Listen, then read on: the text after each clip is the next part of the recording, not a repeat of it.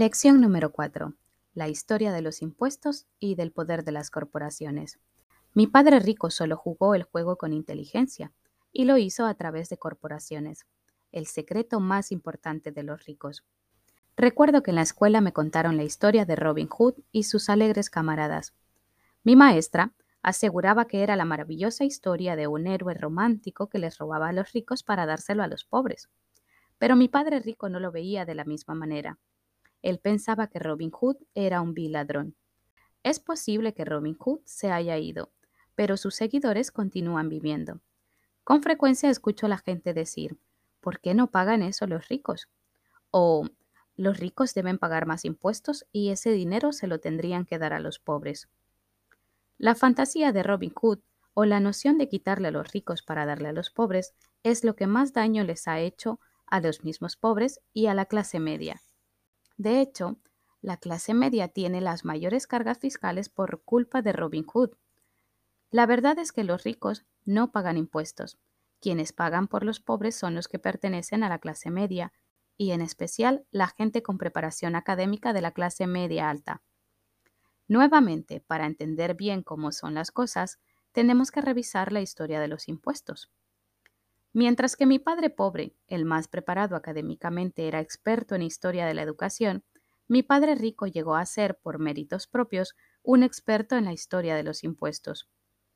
Padre rico nos explicó, a Mike y a mí, que al principio no se pagaban impuestos ni en Inglaterra ni en los Estados Unidos.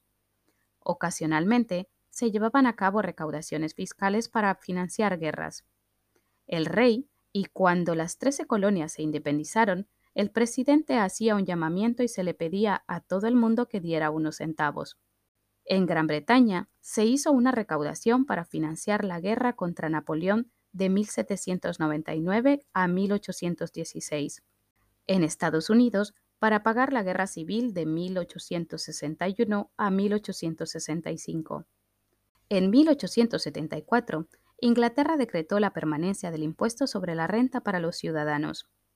También se hizo permanente un impuesto del mismo tipo en los Estados Unidos, a través de la adopción de la decimosexta enmienda hecha a la Constitución. En algún momento los estadounidenses estuvieron en contra de los impuestos. Fue un impuesto sobre el té lo que condujo al famoso motín del té en la bahía de Boston, incidente que propició y encendió la mecha de la guerra de independencia. Estados Unidos e Inglaterra tardaron aproximadamente 50 años en convencer a los ciudadanos de que pagaran un impuesto sobre la renta de forma regular. Lo que estos datos no nos dicen es que al principio estos impuestos solo se recaudaron entre los ricos. Este era el punto que Padre Rico quería que Mike y yo entendiéramos. Nos explicó que la idea de los impuestos se hizo popular y fue aceptada por la mayoría porque a los pobres y a la clase media se les dijo que los impuestos habían sido creados para castigar a los ricos. Las grandes masas votaron a favor de la propuesta de ley, y ésta se hizo legal constitucionalmente. A pesar de que el objetivo de los impuestos era castigar a los ricos, en realidad terminaron castigando precisamente a la gente que votó a favor, los pobres y la clase media. En cuanto el gobierno saboreó el dinero, su apetito creció dijo Padre Rico. Tu padre y yo somos exactamente opuestos. Él es un burócrata del gobierno y yo soy capitalista. Nos pagan y nuestro dinero se mide en comportamientos opuestos. A él le pagan por gastar dinero y contratar gente. Y cuanto más gaste y más gente contrate, más crecerá su organización. En el gobierno siempre se respeta a las grandes organizaciones. En contraste, cuanto menos gente contrate yo y menos dinero gaste, más respetarán los inversores a mi organización. Es por eso que no me agradan los burócratas. Tienen objetivos distintos a los de la mayoría de la gente de negocios. A medida que crece el gobierno, más dinero necesita recaudar a través de los impuestos para mantenerse. Mi padre, con preparación académica, creía firmemente que el gobierno tenía la obligación de ayudar a la gente. Adoraba a John F. Kennedy y en especial la idea del cuerpo de paz, le gustaba tanto la idea que tanto él como mi madre trabajaron para dicha organización. Ambos entrenaron voluntarios para ir a Malasia, Tailandia y Filipinas. Mi padre siempre se esforzaba por obtener préstamos adicionales e incrementarlos en el presupuesto para contratar más gente en sus dos empleos, en el Departamento de Educación y en el Cuerpo de Paz. Desde que tuve unos 10 años empecé a escuchar a mi padre rico decir que los empleados del gobierno eran un grupo de ladrones perezosos, y a mi padre pobre quejarse de los ricos y decir que eran ladrones y codiciosos, y que debían pagar más impuestos. Ambos tenían argumentos válidos, pero para mí resultaba difícil ir a trabajar durante el día para uno de los capitalistas más importantes del pueblo y luego volver a casa con un padre que era un prominente líder gubernamental. No fue fácil decidir a qué padre hacerle caso. A pesar de la divergencia, sin embargo, si se estudia la historia de los impuestos, siempre surge una perspectiva interesante. Mi padre rico no consideraba que Robin Hood fuera un héroe, pensaba que era un vil ladrón. Como ya mencioné, la aceptación de los impuestos fue posible solo porque las grandes masas creyeron en la teoría económica de Robin Hood, quitarle a los ricos para darle a todos los demás. El problema fue que el apetito que el gobierno tenía por el dinero era tan grande que poco después los impuestos tuvieron que recaudarse entre la clase media y a partir de ahí continuaron filtrándose hacia abajo. Los ricos detectaron la oportunidad de protegerse porque ellos no juegan con las mismas reglas. Ellos sabían sobre compañías que se hicieron muy populares en los tiempos en que aún se navegaba en barco. Los ricos crearon la empresa como un vehículo para limitar el riesgo que corrían los activos en cada viaje. Básicamente colocaron su dinero en una empresa con el objetivo de financiar la navegación. Luego la compañía contrató a su propia tripulación para navegar al Nuevo Mundo y buscar un tesoro. Si el barco se perdía, la tripulación perdía la vida y la pérdida de los ricos se limitaba al dinero invertido en ese viaje. El diagrama que se presenta a continuación muestra la forma en que la estructura corporativa se sitúa fuera de tu estado financiero personal y del balance general.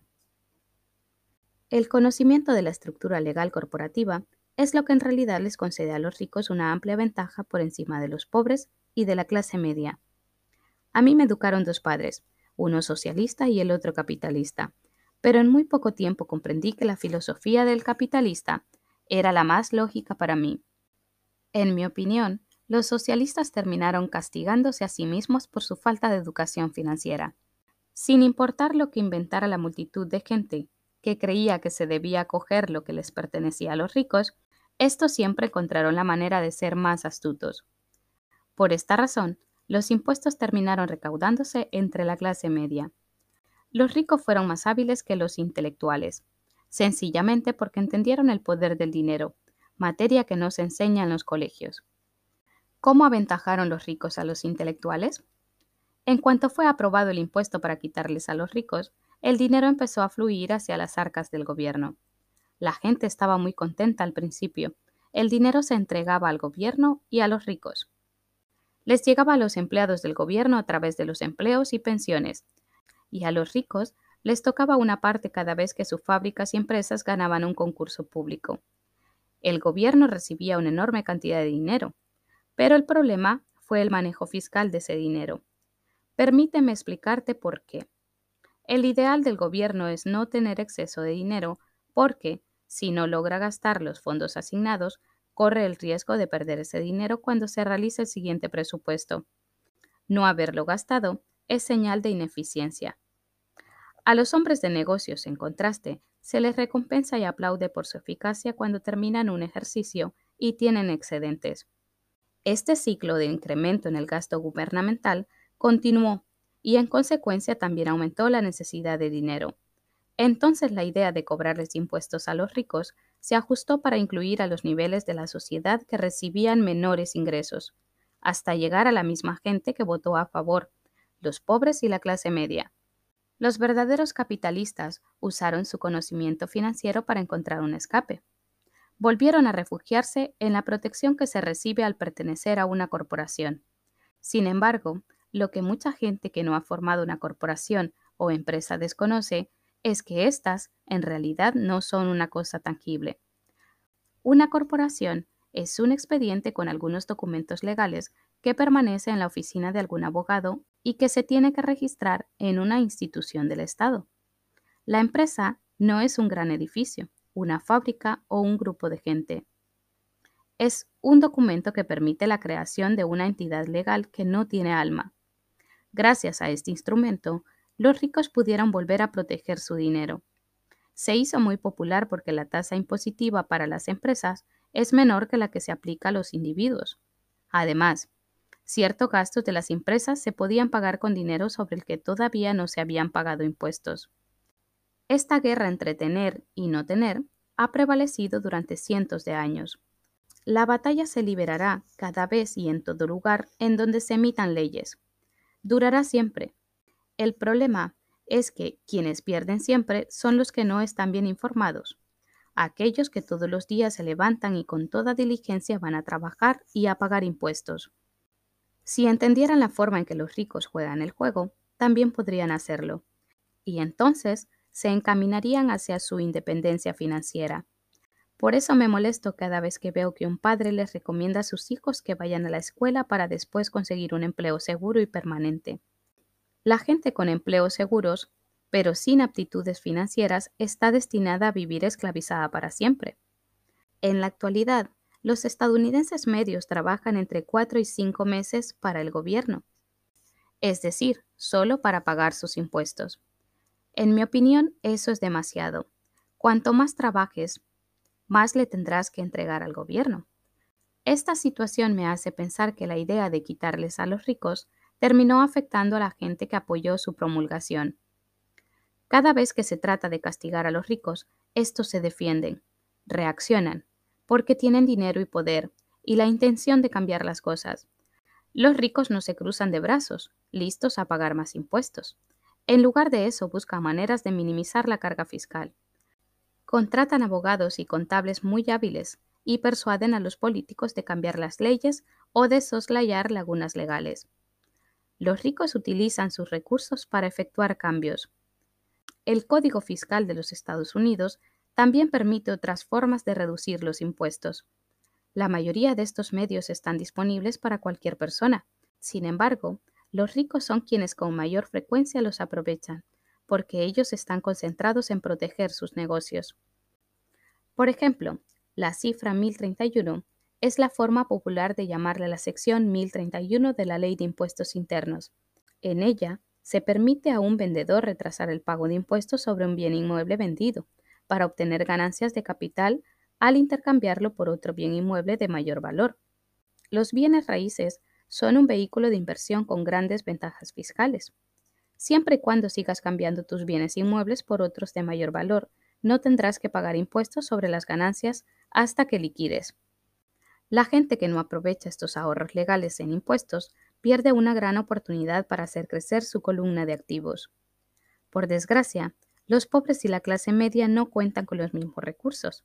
Simplemente se quedan quietos y permiten que el gobierno les pinche sus agujas en los brazos para succionarles la sangre.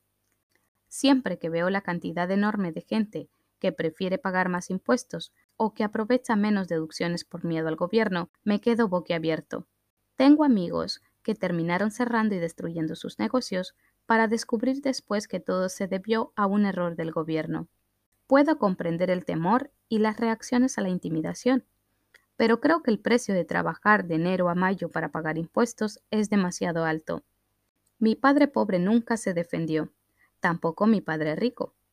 Sin embargo, este último aprendió a jugar con inteligencia a través de las corporaciones, el secreto más importante de los ricos.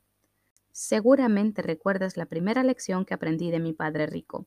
Tenía nueve años y tuve que sentarme y aguardar a que se dignara hablar conmigo. Me quedé esperando en su oficina durante horas. Me ignoró a propósito. Quería que yo reconociera su poder y que deseara tener el mismo tipo de fuerza algún día. Durante los años que estudié y aprendí de él, siempre me recordó que el conocimiento es poder.